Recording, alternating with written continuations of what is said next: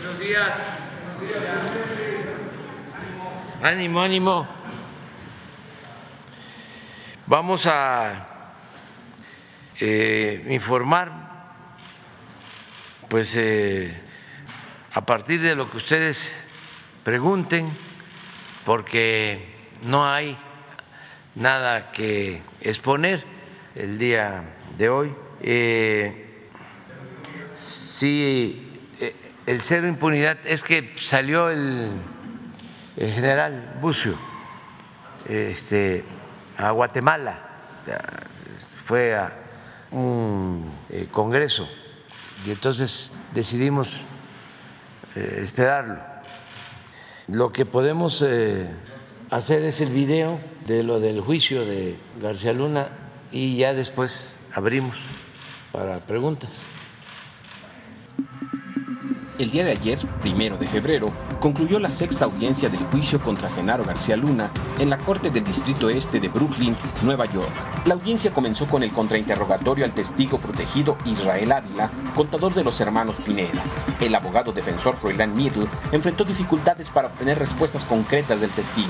El juez Brian Coogan incluso tuvo que intervenir y pedir a Ávila que se limitara a responder con un sí o un no. Ávila afirmó no conocer personalmente a Genaro García Luna y aceptó que nunca vio su nombre completo en los libros de contabilidad del cártel de Sinaloa, únicamente sus apodos, el metralleta y el tartamudo. Florian Middle buscó descalificar las declaraciones de Ávila, afirmando que no tenía caso sobornar a personas que ya habían dejado su puesto en el gobierno, en referencia al cambio de administración en 2012. Sin embargo, Ávila respondió que eso dependía, pues aunque no fueran ya funcionarios, mantenían sus contactos que les podían ser útiles al cártel.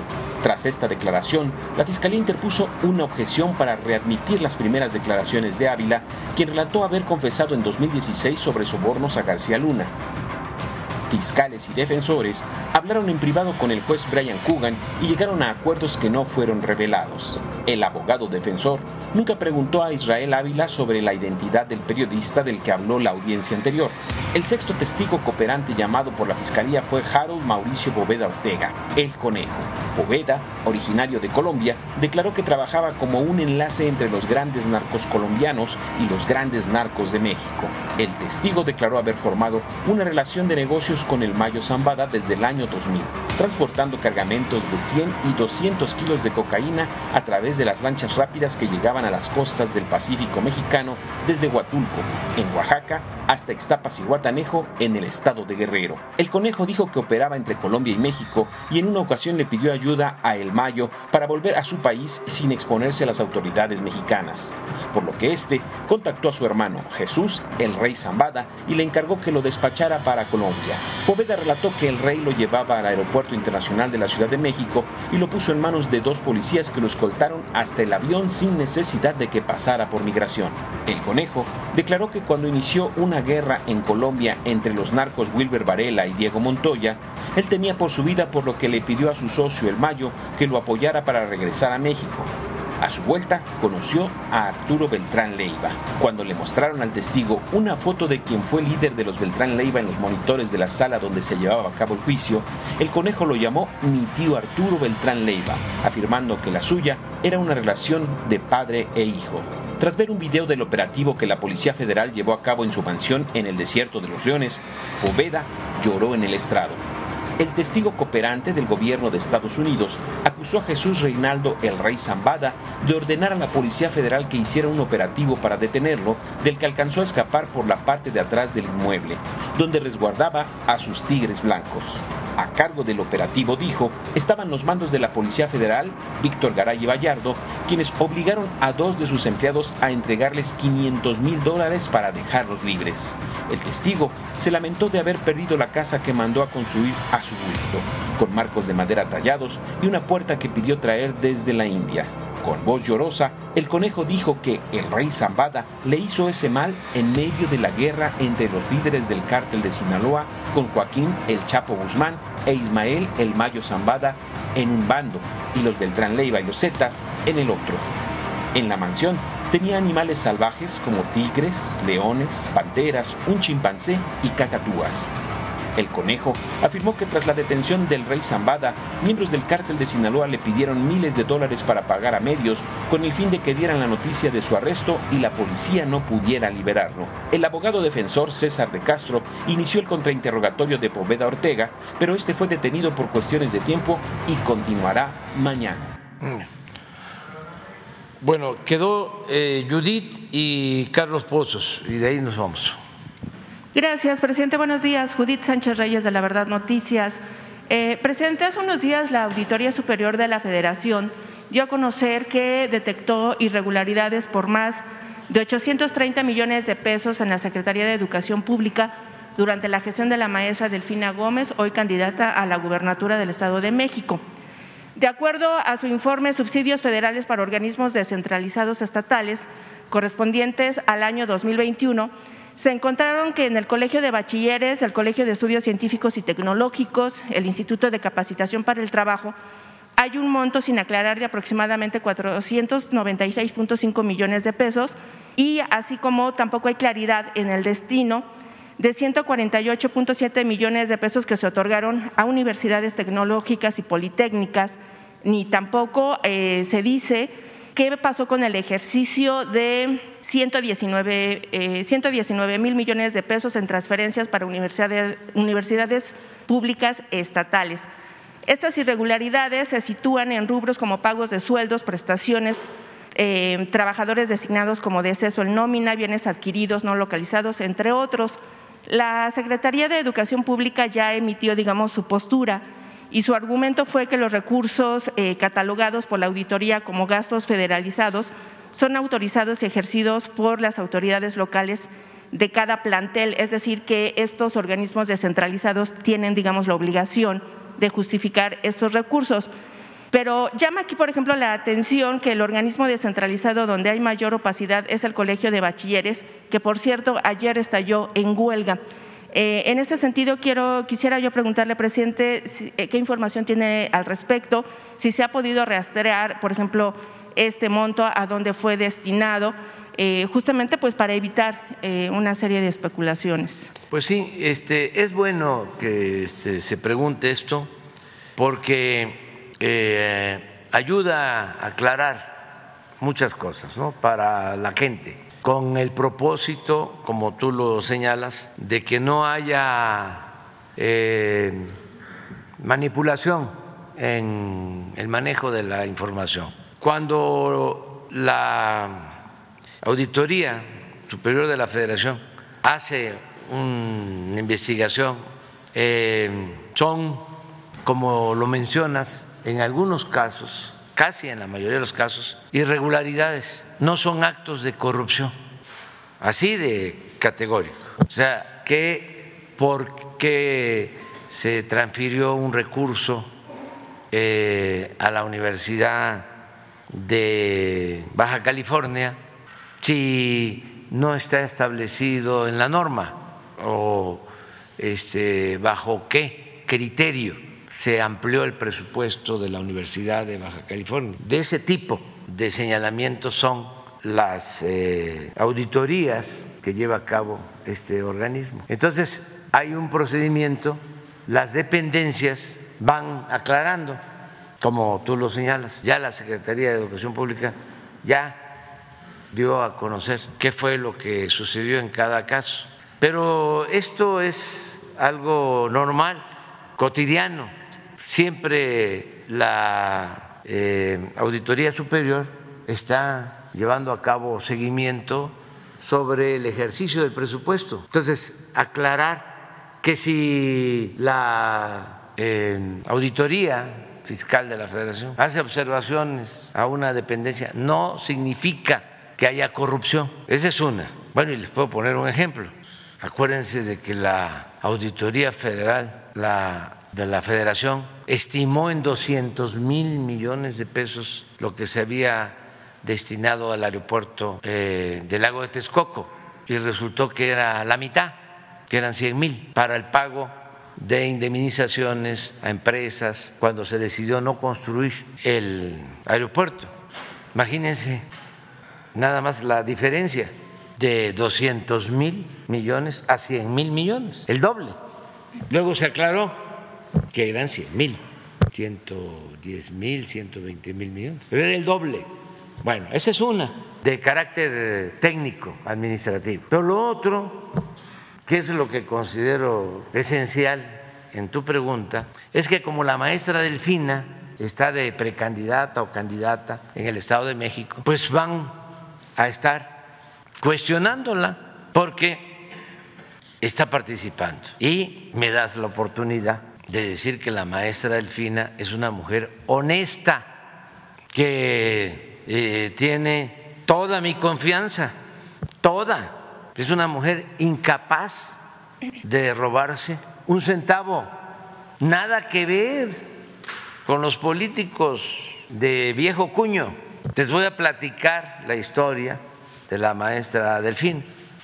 Era una maestra de aula en Texcoco y le dio clases pues, a muchos. Y un partido la invitó a que participara como candidata a presidenta municipal en Texcoco. Y como todo mundo la conoce y la quiere, pues ganó.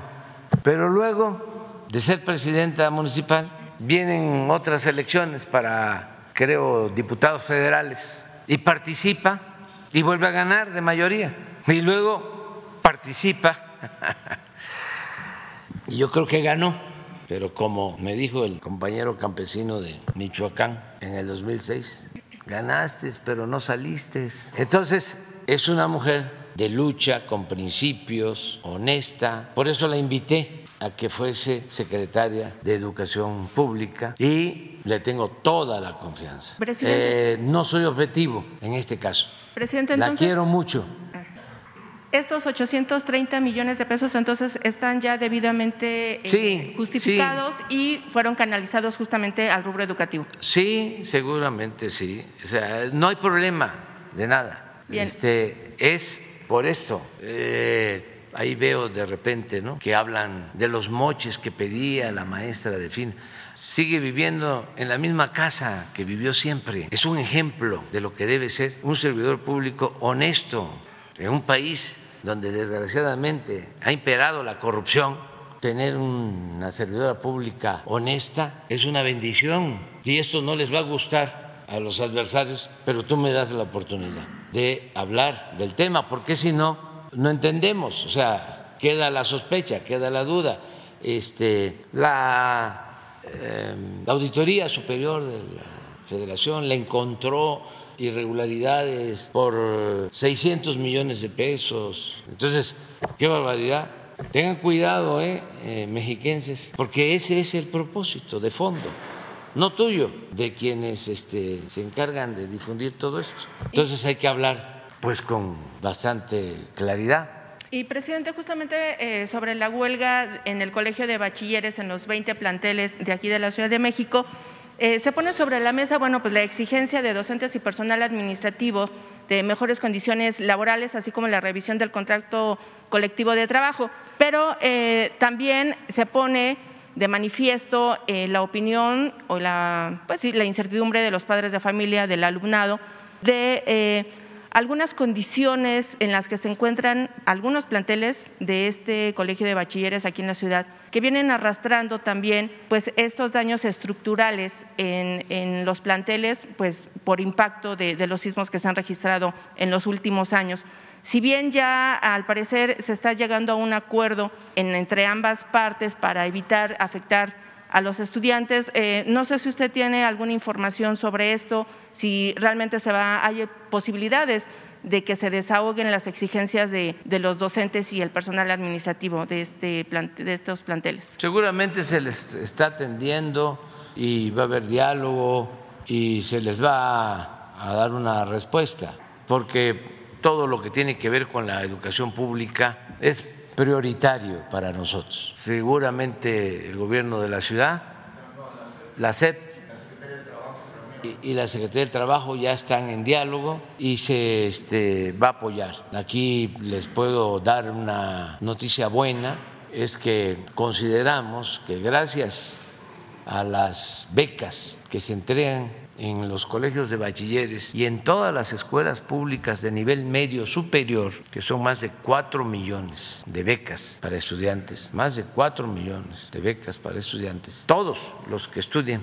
nivel medio superior en escuela pública tienen una beca. Bueno, gracias a eso se redujo considerablemente en estos tiempos la deserción escolar. Y es algo que me da muchísimo gusto porque es la edad más difícil es la adolescencia. Es terminando la secundaria, entran a la preparatoria, estamos hablando de 16, 17, 18 años, y eh, el que no deserten, el que puedan estar en la escuela, es eh, un triunfo. Presidente, justamente en estas becas hace dos semanas hubo pues manifestaciones de becarios que eh, pues comentaban, denunciaban el retraso en el pago de, las mismas, eh, la cuestión de la atención, las dos sedes aquí en la Ciudad de México, pues eh, se, dio a conocer que cerraban sus puertas. Eh, ¿A qué se debió esta, esta situación? ¿Es por los ajustes que se están haciendo? ¿Qué, sí, es que está creciendo mucho el número de beneficiarios. Nada más becas son 11 millones. Adultos mayores, la pensión a adultos mayores ya va para 12 millones. Y así eh, estamos hablando ya de 25 millones de beneficiarios. Entonces,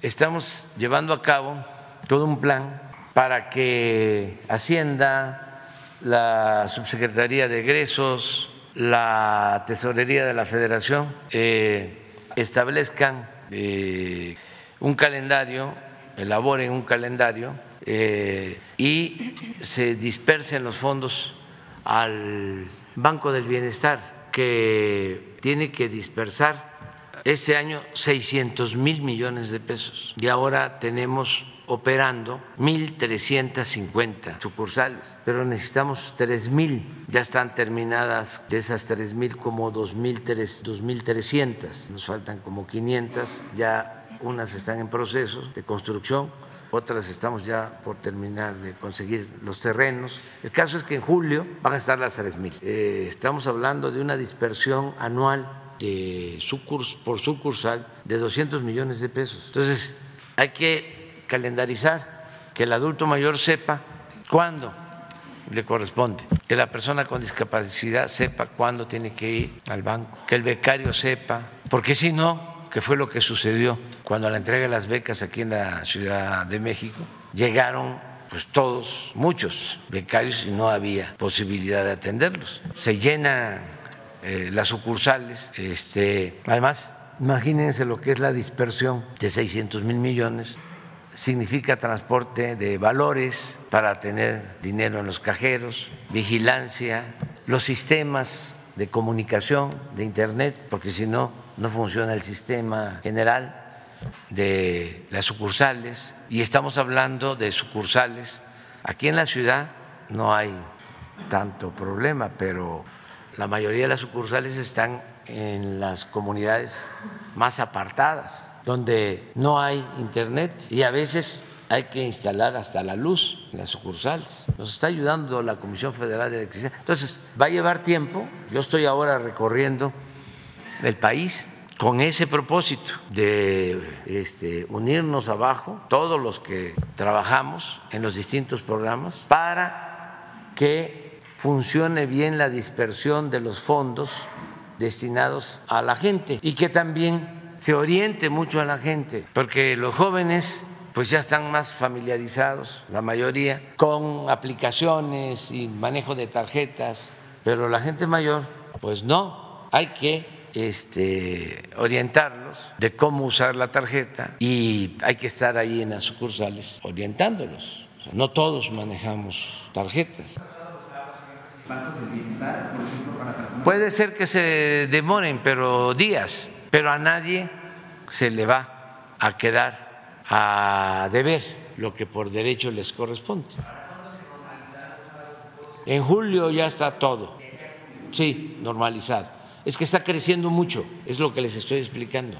Y además no queremos, son dos cosas que están pasando. Está creciendo mucho y todo se está dispersando por el Banco del Bienestar. Ya no se va a poder cobrar la pensión de adultos mayores en otras instituciones bancarias, porque en el Banco del Bienestar no se cobra comisión. Entonces, esa mudanza, esa transferencia lleva tiempo de normalizar. Y lo otro es que no queremos que se hagan pagos en efectivo, como se hacía antes, pues claro que no tiene comparación, porque antes eran cantidades muy limitadas. Antes se le daba más a las organizaciones supuestamente independientes para que esas organizaciones supuestamente le entregaran a la gente sus apoyos. Entonces no llegaba el apoyo, se quedaba arriba, había moches, o como se decía en la prensa antes, cuando repartían el chayote o los sobres, había piquete de ojo, es decir, no llegaba completo y no llegaba. Entonces ya no queremos que sea pago en efectivo, porque esa es una tentación. Queremos que todos tengan su tarjeta y directamente, sin intermediarios. Nada de que dame a mí el dinero, yo soy de la organización independiente Francisco Villa, Emiliano Zapata, o de la organización eh, Benito Juárez en favor de la legalidad y los derechos humanos. Soy de la sociedad civil, de las estas famosas eh, organizaciones que se llaman, se denominan no gubernamentales y vivían del gobierno, o sea, pero eran no gubernamentales. Entonces ahí se quedaba todo lo poco. Entonces, dame a mí, eh, yo lo reparto. No, primo hermano, ya no es así. Presidente, y por ejemplo, esta transición no eh, ocasionará, perdóneme, no ocasionará retrasos, en, por ejemplo, en las entidades en donde va a haber procesos electorales, porque justamente pues ahí se van a tener que detener los programas, ¿no? Sí, pero en ese caso ya en las elecciones anteriores se ha este, entregado el apoyo con anticipación. O sea, lo que se hace es que te entregan, por ejemplo, en el caso de adultos mayores, dos eh, bimestres. Si se entrega en marzo y la elección es en junio, pues ya no se, se vuelve a entregar hasta pasando la elección.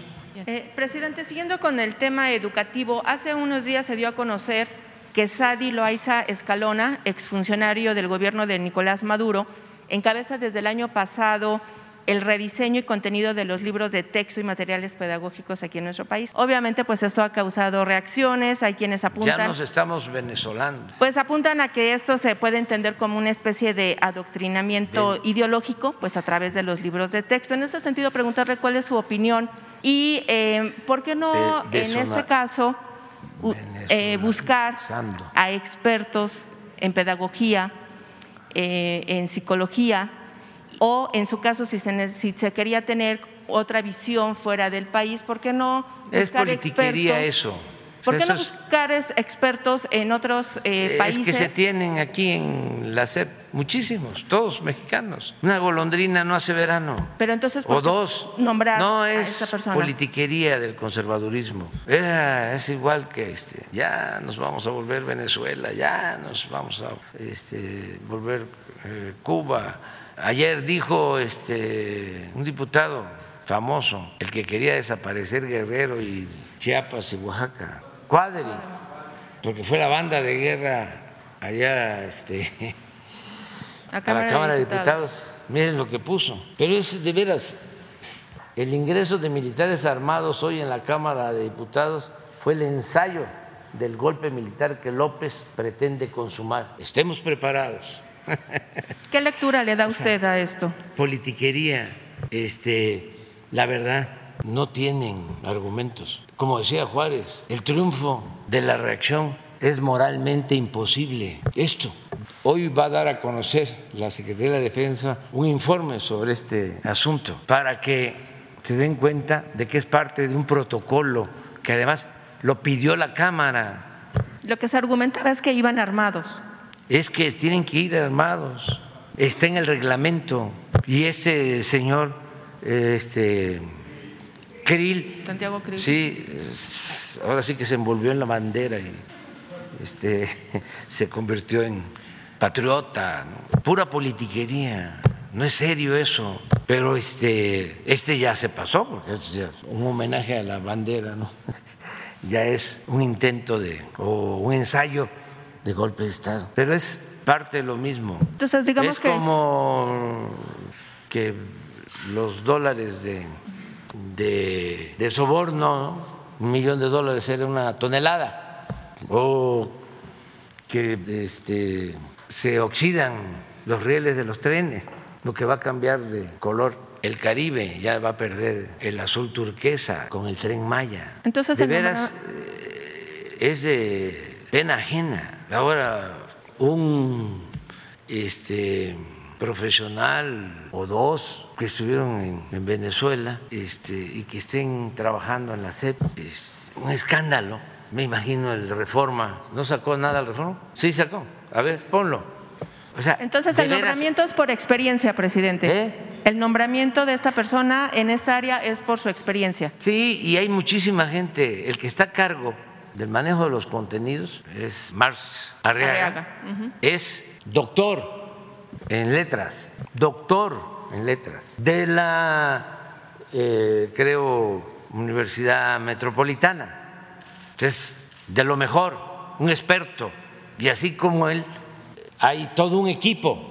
Ah, es, es ese de hoy. Sí, entonces estamos este, eh, adoctrinando. Hay que leer a todos, a Aristóteles, a Sócrates, a Platón, ¿sí? y desde luego que hay que leer a Marx, ¿por qué no? ¿Cuál sería la aportación de este personaje a los libros de texto aquí en México presente? ¿La qué?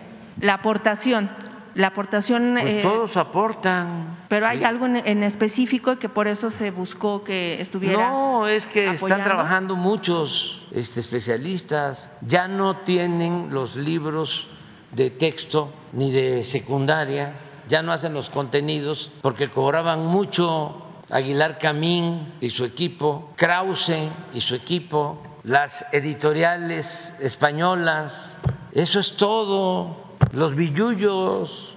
¿Cuánto se les pagaba? ¿No tienes por ahí la lista de para la elaboración de los libros? A Krause y a Aguilar Camín. Todos los que escriben aquí recibían sus apoyos, la mayoría, pues. Entonces, ahora los contenidos de los libros los están haciendo los maestros y los servidores públicos de la SEP, que son buenos, maestras, pedagogos, especialistas.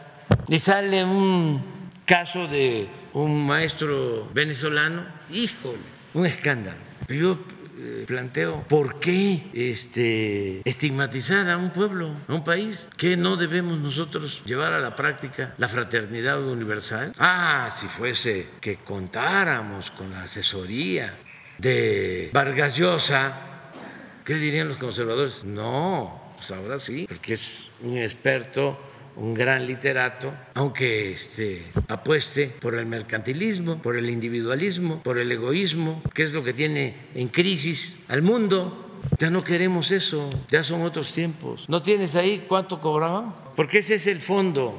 Este, desde Cedillo empezaron a entregarles la impresión y la elaboración de contenidos a empresas editoriales españolas y recomendadas por esta intelectualidad orgánica corrupta. Entonces eso es lo que les molesta. Es como lo de los médicos de Cuba, que vienen pues a ayudarnos porque necesitamos especialistas y el derecho a la salud es un derecho humano fundamental que tiene que ver con las ideologías. Pero así son los conservadores, muy hipócritas. Pero pues también hay que respetar sus puntos de vista. Nada más que está muy bueno el debate, muy bueno el debate. No dicen nada de lo de García Luna. Uno de los testigos de ayer hasta hizo reír, lamentablemente, a los que estaban en el salón. Ese señor de origen colombiano, que dice que lo mandan al aeropuerto, lo atiende la Policía Federal, esa que defienden los periodistas famosos, que ya no existe desde luego, dice que le cargaron hasta la maleta y lo dejaron en la puerta del avión. Fíjense esas cosas. Y ningún crítico independiente de la sociedad civil estaba enterado y no se decía nada. Y vuelvo otra vez con lo de ayer, porque es interesante. En ese entonces el aeropuerto tenía categoría 1 cuando lo manejaba el Mayo, porque eso es lo que están dando a conocer, el aeropuerto tenía categoría 1 y ahora tiene categoría 2 y andamos buscando que no sean la categoría 1, que no sean malitos, para que vean cómo se simulaba y cómo era una red de componendas y complicidades, decía Tolstoy, un Estado que no procura la justicia no es más que una banda de malhechores. Así estábamos. Y todavía se atreven. Y el maestro de Venezuela y este, los médicos de Cuba y del paternalismo y el populismo y el autoritarismo y la militarización. Está interesante el debate, está muy bueno. Vamos a presumir un poco para que este, se, se, se este, se enojen un poquito más, que ya no deben de enojarse tanto. Este, miren cómo amanecimos hoy. Esta es la internacional, la de la semana 68 de aprobación. Y es telefónica, ¿eh? aclaramos. Por eso, muchas gracias a la gente, al pueblo, a la mayoría de los mexicanos y a todos. Muchas gracias por su apoyo, por su respaldo, porque si no fuese por esto, nos eh, bocabajean, nos someten, pero no tienes los datos sobre, no los este, de cómo andamos en lo económico. Van a ver por qué es esto, sin tomar en consideración lo de los programas de bienestar, sino la situación económica. Quiero aprovechar para reiterar mi agradecimiento a nuestros hermanos migrantes, a nuestros paisanos, porque ayer se dio a conocer el dato de las remesas de diciembre y cerramos el año, cerramos el año de remesas, no sé si tienes remesas ahí para terminar y ahora regresamos, 58 mil 897 millones de dólares, 13% más que el año pasado. Muchas gracias, paisanos, muchas gracias. Estamos en segundo lugar en recepción de remesas. Estábamos en tercero. Era la India, China y México. Y ahora es la India, México, China poblacionalmente en primer lugar, porque China tiene pues como 1.300 1.400 millones de habitantes, la China ya, eh, India ya va en 1.200 y nosotros tenemos, de acuerdo al último censo, 126 millones, un poco más de habitantes. Pero esto nos ayuda mucho, mucho, porque, repito, esto va a la gente más necesitada, va abajo a 10 millones de familias mexicanas. Esos son los valores de los mexicanos, nuestras culturas. Eh, fíjense, los que se van por necesidad a buscarse la vida y no se olvidan de sus familias ni se olvidan de su país. No sucede así, lo digo con todo respeto, con otros pueblos. La solidaridad de México es única, es un pueblo fraterno, amoroso, tiene que ver con nuestras culturas, con las profundas raíces de México, de nuestras culturas milenarias. De ahí viene pues nuestra solidaridad. Imagínense si se extendiera eh, el consumo de drogas, como lamentablemente sucede en otras partes. ¿Cómo enfrentar eso? ¿Y qué nos ayuda? O qué es lo que más nos ayuda a que los jóvenes no opten por las drogas, las culturas, las costumbres, la familia, los valores. Y ahora pues estamos aplicando una política distinta a la de antes de querer resolver el problema de la inseguridad y de la violencia solo con medidas coercitivas. Ahora estamos atendiendo a los jóvenes, estamos atendiendo las causas y eso es un complemento, pero la base de que se haya resistido y que no se haya echado a perder por completa nuestra sociedad. Es el México profundo, nuestros orígenes, nuestras culturas. Eso es lo que nos ha dado la fortaleza, esa grandeza cultural. Y eh, por eso esto, imagínense, los que trabajan en California, que son de Yucatán, estoy seguro que mandan. Los de Guanajuato mandan los de Michoacán mandan, los de Guerrero, de todas partes, Zacatecas, de todos. Puede ser que ya lleven tiempo allá viviendo, pero les queda eh, algún familiar y ahí va el apoyo. No se olvidan, no es ya lo mío es lo que me importa, allá se quedaron, ni modo. ¿Cuánta solidaridad verdadera? Entonces, esto, pero ahora sí regresamos. Pero tú querías preguntar algo. ¿Cuánta población china que está afuera es la que manda? Este? No tengo el dato exacto. Porque, porque es importante, son fíjese, el canal de Panamá no tiene ese ingreso mensual, anual, no lo tiene en, el pago de paso. El canal de Panamá, el canal de Suez tampoco. no, no, sé, no sé si con esta nueva cifra, pero el, el, paso de los barcos del canal de Suez y el canal de Panamá junto no dan esas cifras. No, no, no. Esta es la primera fuente de financiamiento de nuestro país. O sea, el turismo, incluso la industria automotriz, eh, el petróleo, no significa esto.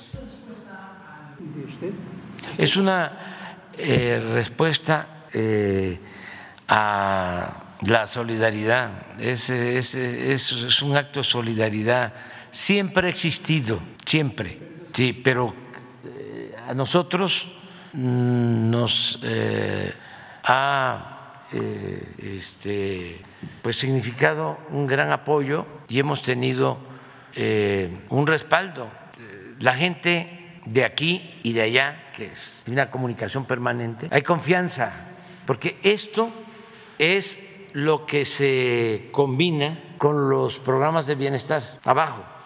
Sí, sí, sí, eso, eso es porque ya se este, terminó con la corrupción que había de que no pagaban impuestos los de arriba. De eso nos ayuda. Pero esto eh, es lo que permite que no haya crisis de consumo, que la gente tenga cuando menos para lo básico, para la comida. Esto con los programas de bienestar. Es que, imagínense, somos 35 millones de familias y ya estamos con los programas sociales llegando, cuando menos con un apoyo, a 25 millones de las 35 millones de familias, 25 millones. Y vamos a aumentar. Pero ahí hay que agregar quienes reciben por su trabajo una porción aún pequeña del presupuesto público, maestros, médicos, enfermeras, soldados, marinos. Agregues esto. Entonces, los que no tienen un apoyo directo, que no tienen un ingreso directo, que eh, por lo general son los que están arriba de la pirámide, en la punta de la pirámide, se benefician también porque al haber capacidad de consumo, pues se beneficia el comercio. Si ustedes preguntan, hacen una investigación sobre cómo les ha ido a los centros distribuidores comerciales, se beneficia la industria, además llega inversión extranjera, son empleos también mejor pagados eh, y el beneficio mayor al que no recibe algo directo del presupuesto, su beneficio es que pueda vivir en un país en paz, porque esto es lo que da la paz. La paz es fruto de la justicia.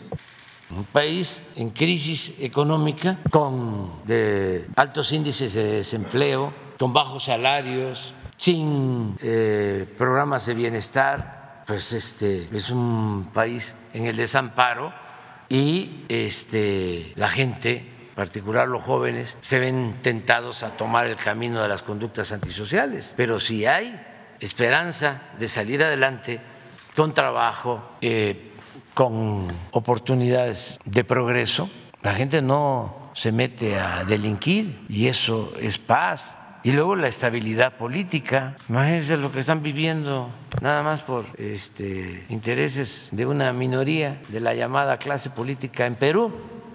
Aquí hay libertad, eh, hay manifestaciones, eh, se atiende a la gente, pero no hay problemas mayores podemos ir a cualquier parte del país. No es este, un país como quisieran nuestros opositores, en llamas. Pero vamos viendo los datos, otros. Mire esto, es también histórico. Esta caída es diciembre por los que continúan eh, manteniendo contratos con los trabajadores. Y ya, de, ya este es enero. Y mi proyección es que esto va para arriba. Vamos a, a llegar sin problema a 22 millones de trabajadores inscritos en el Seguro Social. Llegamos a 21 millones 640 mil en diciembre, en noviembre, finales de noviembre. En diciembre se nos cayeron como 250, 300 mil y ya está de nuevo hacia arriba. Y este, este, este dato es importante, 271 mil 59 empleos, más que en febrero del 20, que fue la pandemia. Estos son puestos de trabajo, pero hay otra cosa,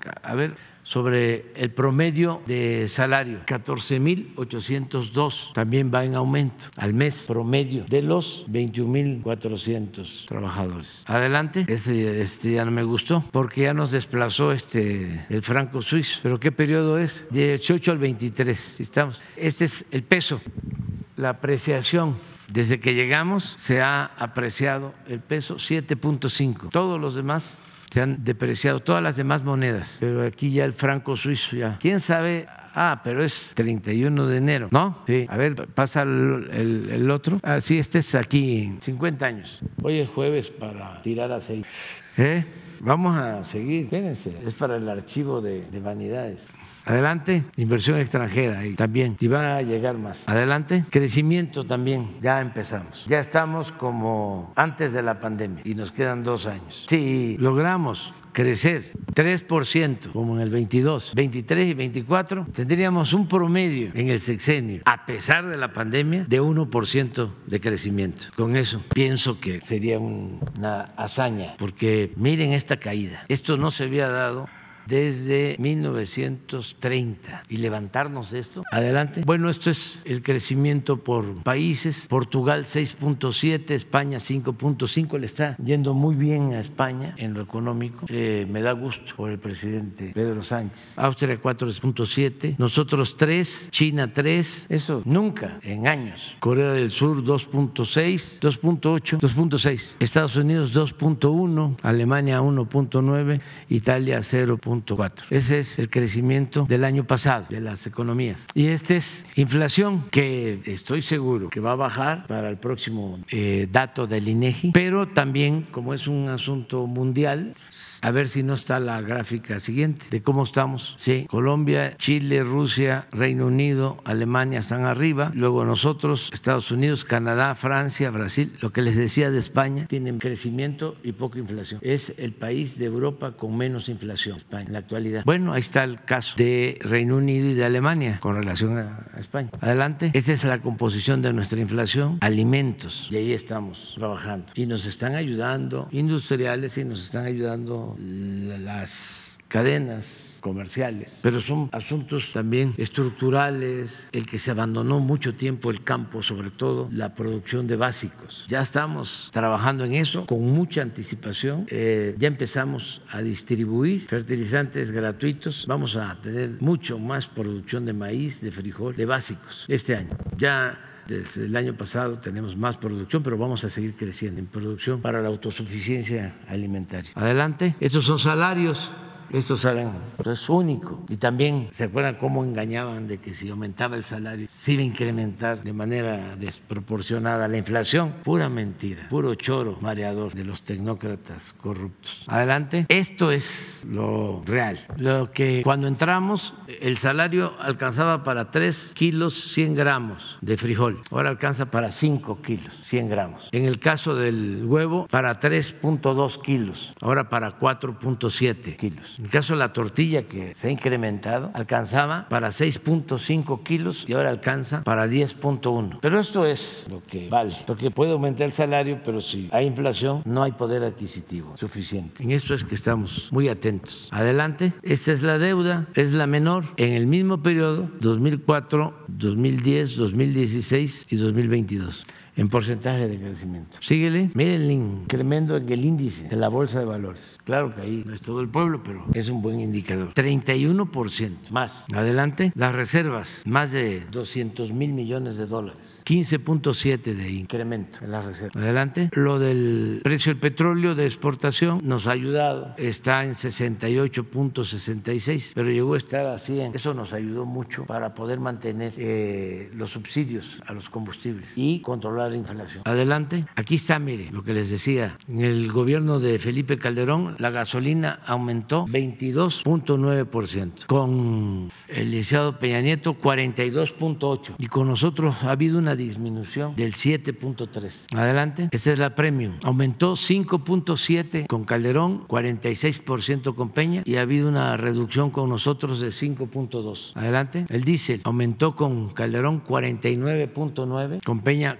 48.6% y nosotros hemos eh, bajado el diésel en 6.5%. Adelante. El gas bajó con Calderón 1.5%, subió con Peña 28.9% y ha bajado con nosotros 16.3. ¿Se acuerdan cómo aumentaba y aumentaba el precio del cilindro, sobre todo para la gente más pobre que compra todavía los cilindros de 20 kilos, de 30? Pues esto, ¿se acuerdan que teníamos un incremento y echamos a andar la estrategia del gas del bienestar y logramos también un acuerdo con los gaseros, se portaron bien, pues es el apoyo de todos. Adelante, mande. Ah, sí, entonces este, ahí vamos, va mm, vamos bien y todos los días este, tenemos que estar pendientes de estos datos. Carlos Pozos. Eh, buenos días, eh, presidente de todos los mexicanos, servidor Carlos Pozos, reportero de los Molécula Oficial y columnista de la revista Petróleo y Energía. Aquí tengo la tarea que usted dejó respecto a las conferencias de expresidentes en nuestro país. Eh, eh, la presentación ya la tiene Jesús y quiere mostrarla, si no ahorita la muestro. Pero antes, presidente, felicitarle por su alto liderazgo y desempeño y poner con dignidad eh, el nombre de México, de nuestro querido México, sobre todo darle respeto a la institución presidencial en la pasada cumbre trilateral. No pude expresárselo, no estuve aquí, pero quiero reconocerle su gran desempeño. Gracias. Gracias a ti. Presidente, esta es la tarea que usted dejó. Eh, usted podrá ver aquí son eh, cuatro administraciones, la de Ernesto Cedillo Ponce de León, la de Vicente eh, Fox Quesada, la de Felipe de Jesús Calderón Hinojosa y la de Enrique Peña Nieto. Pues con Ernesto Cedillo se dieron solamente ocho conferencias en toda su administración. Con Vicente Fox Quesada se dieron 40 conferencias, con Felipe de Jesús Calderón Hinojosa 10 eh, conferencias y con Enrique Peña Nieto, pues nada más se dieron tres. Con usted, señor presidente, eh, al día de hoy son 10 mil, eh, mil, 27 conferencias de prensa. Estos datos son del taller de comunicación SPIN, quien también revela, presidente, que en el 2020 de las notas generadas aquí en la conferencia, eh, de los siete principales eh, medios impresos de comunicación, retomaron solamente el 12% de las notas que aquí se eh, generan y apenas el año pasado disminuyó, solamente 5.9% de las notas que se generan son utilizadas en primera plana en los principales medios de comunicación. Pues esa sería la tarea que usted dejó, señor presidente. E inicio esto es con una denuncia. Eh, presidente, fíjese que en el estado de Nuevo León que gobierna MC con eh, Samuel eh, García ocurren actos irregulares que tienen que ver con la Secretaría de Infraestructura, Comunicaciones y Transportes. Le, platico, pues la empresa Grúas CAN SADCB y o Grúas Rams Galvatrón han eh, estado desde hace varios meses ya prestando el servicio de grúas y pensiones a diversos municipios de las áreas conurbadas del área metropolitana, de los municipios de Hidalgo, Mina, eh, Ciénega de Flores y Santa Catarina.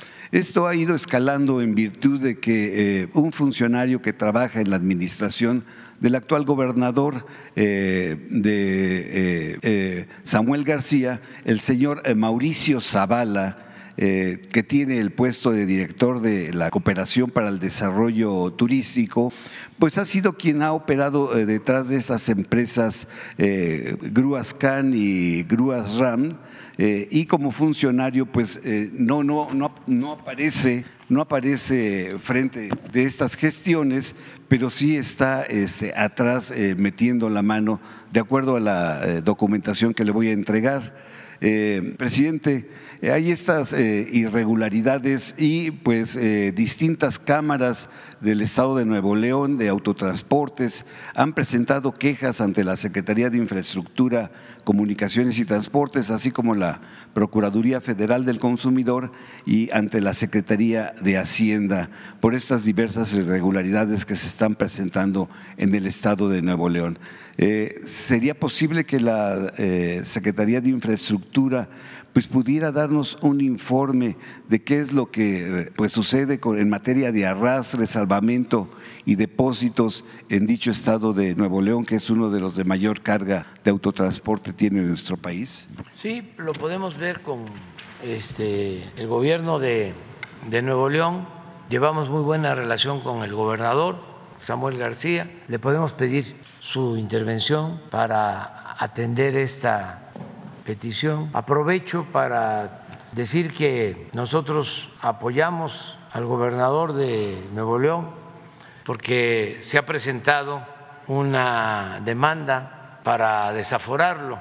Lo quieren quitar del cargo porque eh, no le aprobaron el presupuesto y no le aprobaron el presupuesto, él no tiene mayoría en el Congreso, se pusieron de acuerdo sus adversarios y eh, querían ellos imponerle un presupuesto.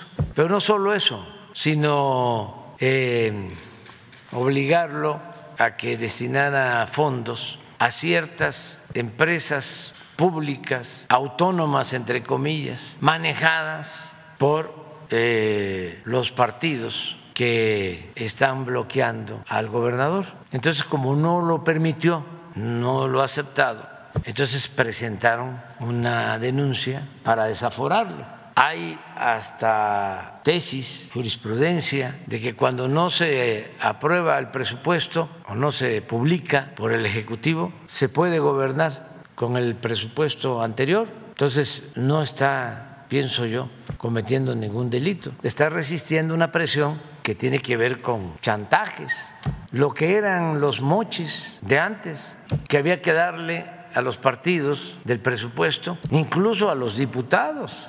Se les entregaba el moche para obtener los votos y que aprobaran que aprobaran el presupuesto. Eso no debe de seguir existiendo. Aproveché ahora que sacaste lo de Nuevo León para que se conozca cuál es nuestra postura con toda claridad, porque sí es un chantaje de los que siempre han dominado en Nuevo León y que siempre han sometido a los gobernadores. Entonces, ojalá y recapaciten, porque ¿en qué ayuda la inestabilidad política a Nuevo León? En nada. Al pueblo de Nuevo León menos. Entonces aprovecho para dar mi... Gracias, presidente. Mi primera pregunta, eh, presidente de todos los mexicanos, usted en repetidas ocasiones en este espacio y fuera de aquí lo ha dicho, que la selección del candidato a la presidencia de la República eh, por parte del Movimiento de Regeneración Nacional se basará en una encuesta que habrá de tenerse por ahí en el mes de noviembre para tener el candidato o la candidata.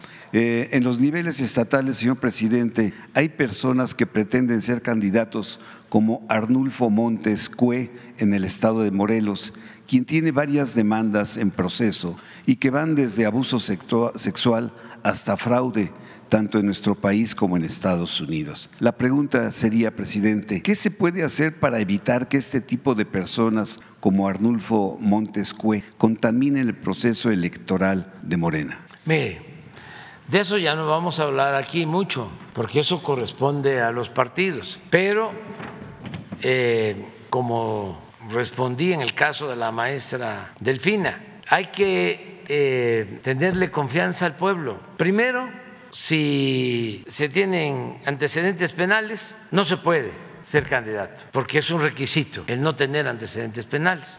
Entonces no se puede acusar a nadie si no hay pruebas. Si una gente es muy mala, no puede ser candidato, solo que eh, a pesar de sus fechorías no existan denuncias o no haya procesos o no haya sentencias en su contra. Pero por lo general, eh, quien tiene ya juicios, procesos, sentencias, pues no pueden aspirar a un cargo. están impedidos, la ley no lo permite. Entonces, eso es uno. Dos, confiar, y eso es lo más importante, en el pueblo. El pueblo sabe quién es quién, no descartar a nadie en la mesa. Este, decir tú no vas a participar, tú no vas a aparecer en la boleta, pues solo que sea un delincuente. Entonces no podría.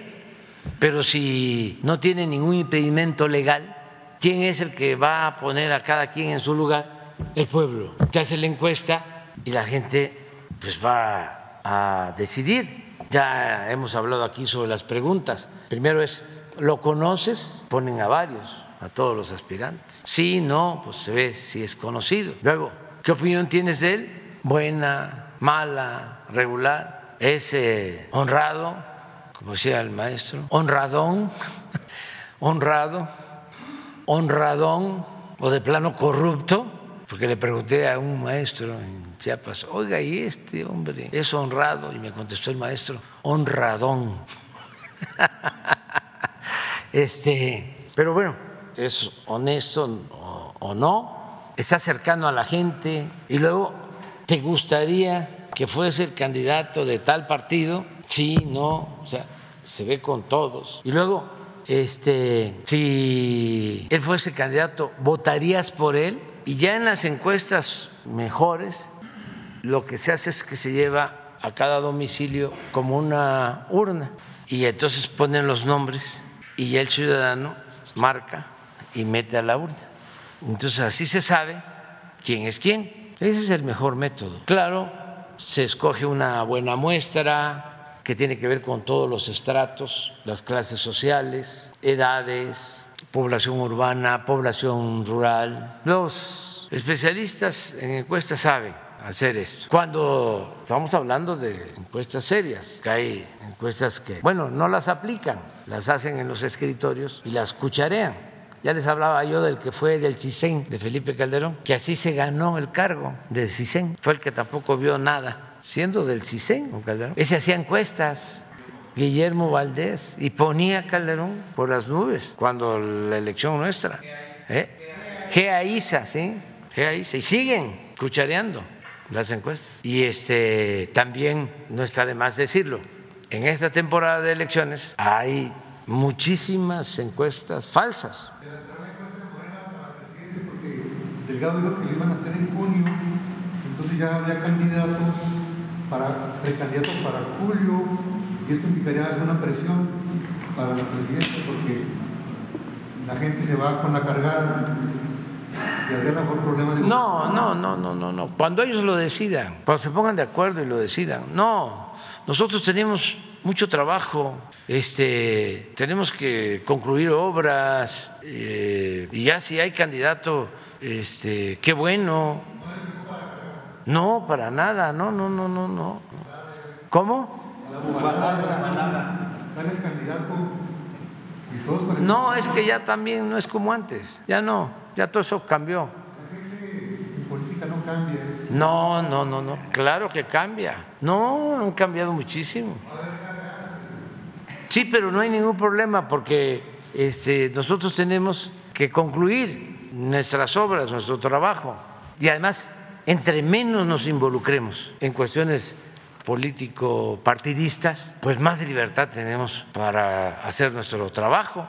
Yo no me he involucrado en cuestiones de cómo era antes de que el presidente es el presidente del partido.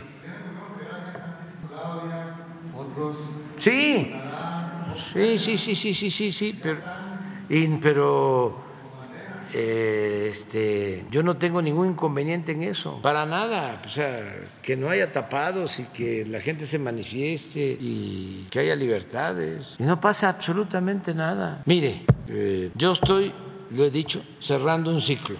Ya eh, estoy por terminar mi tarea, mi misión, y quiero terminar bien. Y me voy a retirar por completo, me jubilo, no vuelvo a participar en ningún acto público. Desde luego, no voy a aceptar ningún cargo. No quiero ser consejero de nadie. No voy mucho menos a actuar como cacique no voy a tener relaciones con políticos, no voy a hablar de política, voy a escribir que sí tiene que ver con política, pero más que nada con una actividad académica. No va a haber traición, no nos adelantemos. Por eso yo no voy a participar. Después de que concluya mi mandato, me retiro. Entonces, yo quiero eh, aprovechar el tiempo que me queda para entregar buenas cuentas y entregar la estafeta a quien le va a sustituir. Y estoy contento porque los que veo que pueden contar con el apoyo de la gente son personas con principios, con ideales y hay garantía de continuidad en la transformación. Va a haber continuidad con cambio. El proceso de transformación va a continuar. Estoy seguro. Claro, cada quien con su estilo. A lo mejor ya no van a haber eh, tantas conferencias, pero van a haber otras cosas mejores y se va a mantener la comunicación con el pueblo, de eso no tengo duda. Y eh, estoy también convencido que en la vida no hay que tenerle mucho apego ni al poder ni al dinero. Eh, algunos cometen errores de que se sienten insustituibles y caen en el extremo del necesariato. Si no es usted, así era cuando Porfirio Díaz. El país se estanca porque usted es paz y es progreso. Y siempre era el mismo cuento de que venía una reelección y lo iban a buscar o lo venían a ver aquí. Las llamadas fuerzas vivas. Necesitamos que continúe. Y él decía, me voy a seguir sacrificando por el pueblo, porque México lo merece, lo exige, lo demanda. Y así se estuvo 34 años. Este, sí hace falta tiempo, pero hay que eh, pensar en los cambios en la no reelección y tenerle confianza al pueblo. ¿Por qué me voy tranquilo cuando termine mi mandato? Aunque todavía no sé qué me depare el destino en estos 18, 19 meses que me quedan. Pero porque hasta ahora estoy muy tranquilo. Primero, porque se están llevando a cabo cambios importantes, que va a ser muy difícil de que se les dé marcha atrás. Por ejemplo, ¿cómo le van a quitar la pensión a los adultos mayores? No va a estar fácil. Si está en la Constitución, esté quien esté en la presidencia, es un derecho. Además, está en la Constitución y está en un transitorio de la Constitución donde se establece que año con año tiene que incrementarse el presupuesto para la pensión, para personas con discapacidad, para estudiantes pobres. ¿Ustedes creen que la gente eh, fácilmente va a aceptar que les quiten la pensión? Ni toco madera, ni que regresaran los conservadores, podrían. Y esto va acompañado del cambio de mentalidad, de la revolución de las conciencias, de la politización que se ha alcanzado. Entonces, si a eso se le agrega de que los que pertenecen a nuestro movimiento y aspiran a sustituirme son gentes de primera, ¿qué más puedo pedir? Pues solo aplicarme, si se puede un poco más, para dedicar más tiempo a que todo quede eh, cimentado en orden, que las grandes obras eh, estén concluidas, pero además operando funcionando, porque si dejamos obras inconclusas puede haber la tentación de decir, esa obra, este, que espere. Les voy a poner un ejemplo. Si llegamos y nos encontramos el tren Toluca, Ciudad de México, como estaba, y decidimos, no, porque le tenemos que meter 30, 40 mil millones y mejor lo dejamos ahí, eh, hubiese sido una gran irresponsabilidad. Lo tenemos que terminar. Entonces, eh, pero así como eso, la coquizadora de Tula ya habían invertido dos mil millones de dólares, faltaban tres mil para terminarla, estaba abandonada con los equipos ahí este, esperando. ¿Y qué dijimos? Van los tres mil millones de dólares. Eh, allá en las costas de Veracruz perforaron unos pozos para gas dejaron una instalación inconclusa, 1.500 millones de dólares, que decidimos continuarla y ya hicimos un acuerdo con una empresa de Estados Unidos para también poner una planta de liquefacción. Entonces, todo eso que quedó, los hospitales, estoy hablando con SOE, porque hay recursos y hacen falta este, clínicas y hospitales del seguro, porque está creciendo el número de derechohabientes, hay que darle servicios, pero también tenemos ya hospitales iniciados. Entonces, ya para el tiempo que nos queda, es decir, eh, arrancamos nuevos hospitales o vamos a concentrar en terminar los que tenemos y los recursos que hay que se utilicen para equipar mejor los hospitales, que haya turnos 24 horas en los eh, hospitales, que se contrate a más personal médico, pero no dejar obras inconclusas. Entonces, si sale el candidato o la candidata hacia adelante para sustituirme, pues yo tengo trabajo. Si va a haber, este, como dices tú, cargada, pues qué bueno, porque este, me van a aliviar a mí la carga, ¿no? O sea, este, se van eh, para la política y pues nosotros seguimos trabajando. Estoy consciente también de que van a haber muchos de los que están en el gobierno que van a salir de candidatos pero cuando ya vayan de candidatos ya van a estar terminadas sus tareas. A todos les estoy pidiendo, termínenme las tareas y ya luego ya ven qué hacen. Presidente, presidente, finalmente, eh, ya en su quinto año de gobierno y eh, de cara al 106 aniversario de la promulgación de nuestra Constitución Política de los Estados Unidos Mexicanos de 1917, eh, en donde usted eh, juró el artículo 87. La pregunta es, ¿ha podido demostrar que sin autoritarismo es posible imprimir un rumbo nacional? Sí, sí, es que em, primero la constitución del 17 es una gran constitución, aún con todas las reformas neoliberales no solo es la letra, es el espíritu de la Constitución del 17. Por ejemplo, el tercero, educación pública, gratuita, de calidad.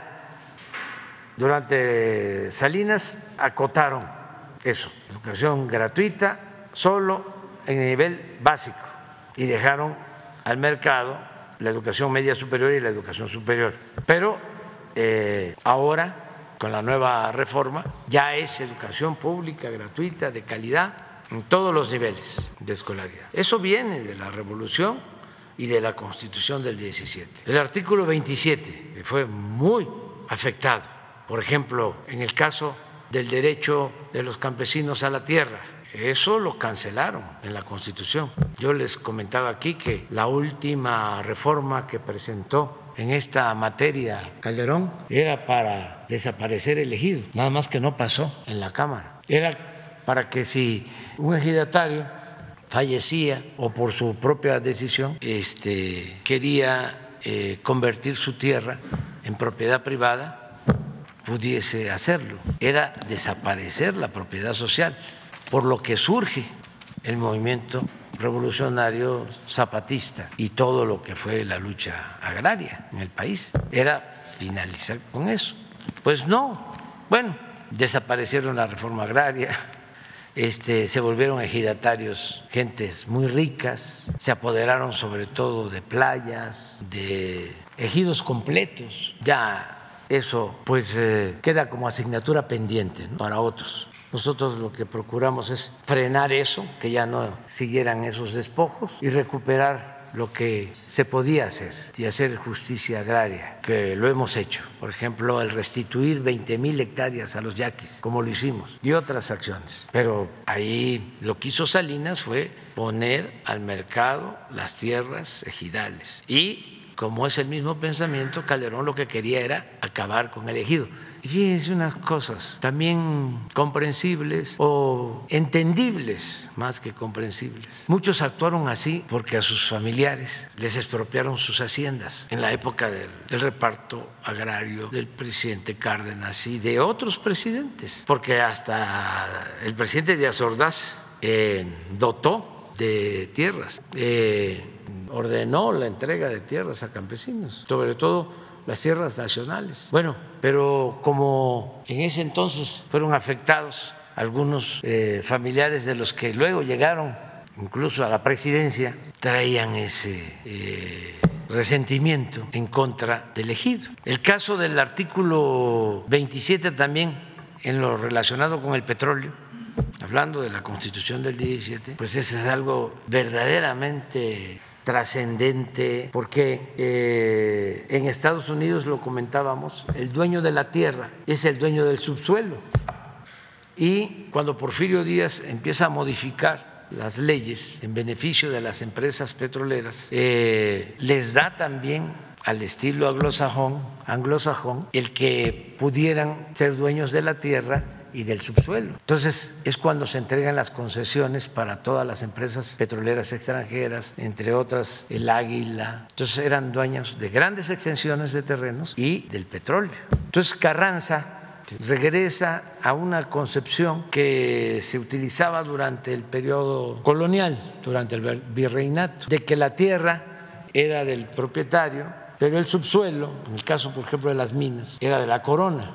Entonces, cuando se aprueba el 27 en Querétaro, lo que se establece es lo mismo. La tierra es del propietario, los bienes del subsuelo son de la nación. Cambia la corona por la nación.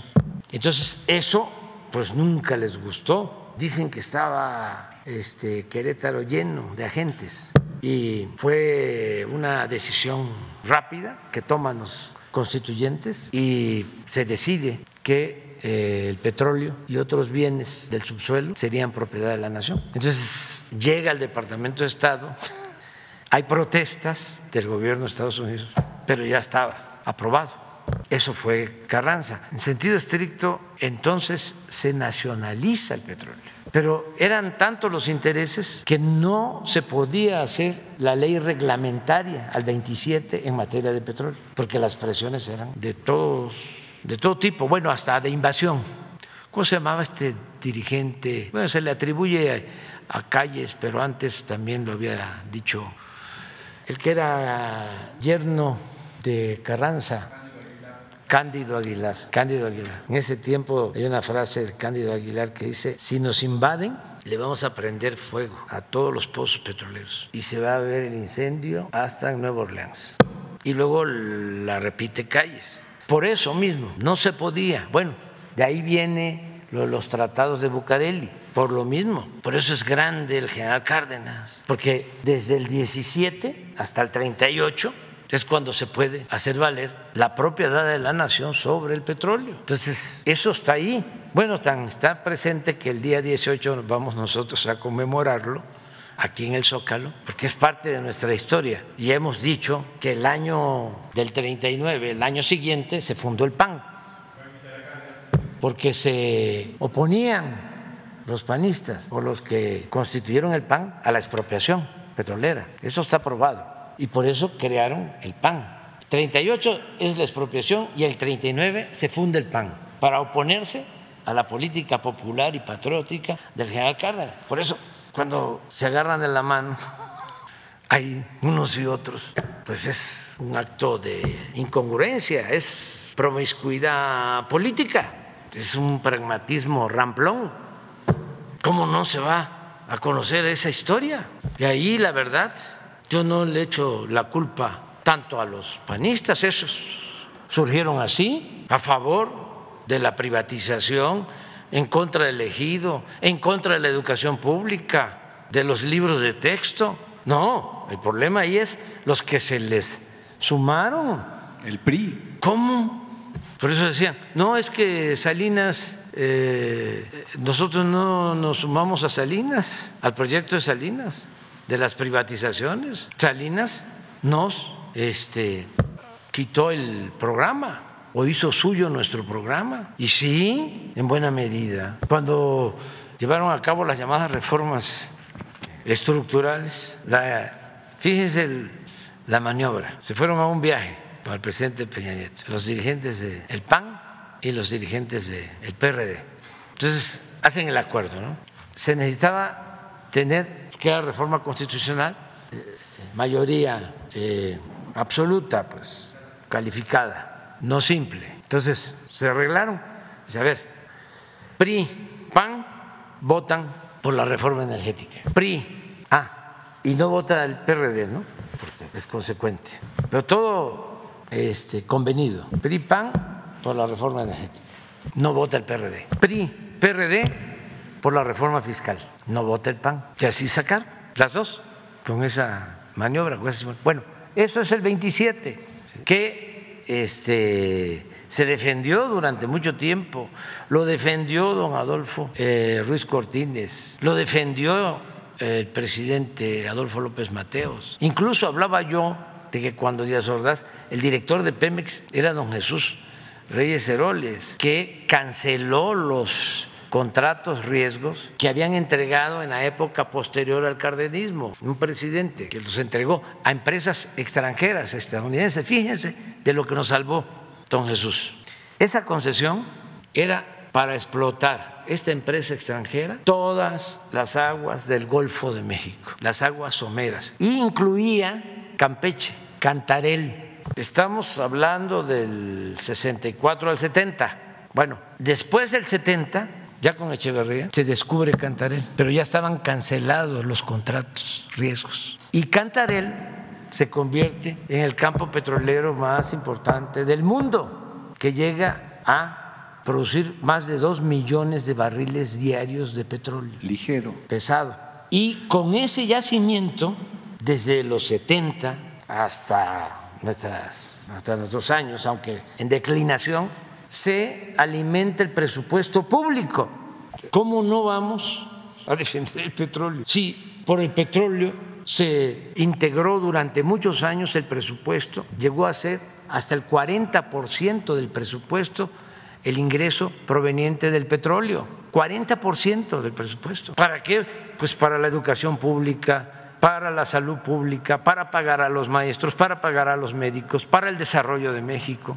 Y estos corruptos conservadores todavía entregando el petróleo a este, extranjeros, dando marcha atrás a toda la historia. Nada más que no pudieron. Bueno, ahí está el 27. Y luego el 123, que es también un gran artículo surgido de la revolución. Las mejores condiciones de los trabajadores, Acuérdense, o sea, lo sabemos, en el porfiriato no había día de descanso, no era de 6 a 6, era de 6 a 8, eran 12, 14, 16 horas, no había día, día de descanso, salarios raquíticos, eh, tiendas de raya, este, una situación de esclavitud. ¿Cómo no va a ser importante la revolución? ¿Cómo no va a ser importante la constitución del 17? La defensa de los derechos laborales, de las prestaciones de los trabajadores. Por eso no hay que olvidar lo del 5 de febrero, la conmemoración de la constitución del 17. La han modificado, han hecho cambios, pues imagínense lo que hicieron desde el periodo neoliberal, de que eh, se podía llevar a cabo contratación de trabajo por hora para que el trabajador no adquiriera ningún derecho, lo pudieran despedir y pagarle lo que quisieran, o lo otro, la subcontratación, todo eso, el manejo de las pensiones de los trabajadores. Nosotros no hubiésemos hecho eso. Imagínense el riesgo de poner las pensiones en manos de banqueros, de financieros, todo eso significó el modelo neoliberal. Afortunadamente las cosas van cambiando. No se puede todo, dar marcha atrás a todo, es un proceso. Además, hay cosas que, este, que no son esenciales eh, y en política hay que saber priorizar. Política es tiempo y también saber qué es lo más importante. Y ya vendrán otros para seguir adelante, seguir este, mejorando las condiciones de vida y de trabajo de nuestro pueblo. Y vámonos porque... Me están esperando unos tamales eh, de masa colada, unas maneas. Eh, me mandaron de Michoacán. ¿Ah? Corundas, sí. Este. Eh. Hay que ver lo de los tamales, Jesús. Vamos a, que no, este, no, no, no, vaya, no lo vayan a mal a malinterpretar. No, no, este, pero un día yo, yo, yo les invito, de lo de mi sueldo, yo les invito y este, desayunamos y platicamos. ¿Eh? Este, desayunamos y platicamos y este, ¿eh? De veras, de veras, vamos a platicar. ¿ah? Este, vamos a, este, a convivir más. Muchas gracias a ustedes, de veras, por estar aquí. Ah, pues mañana.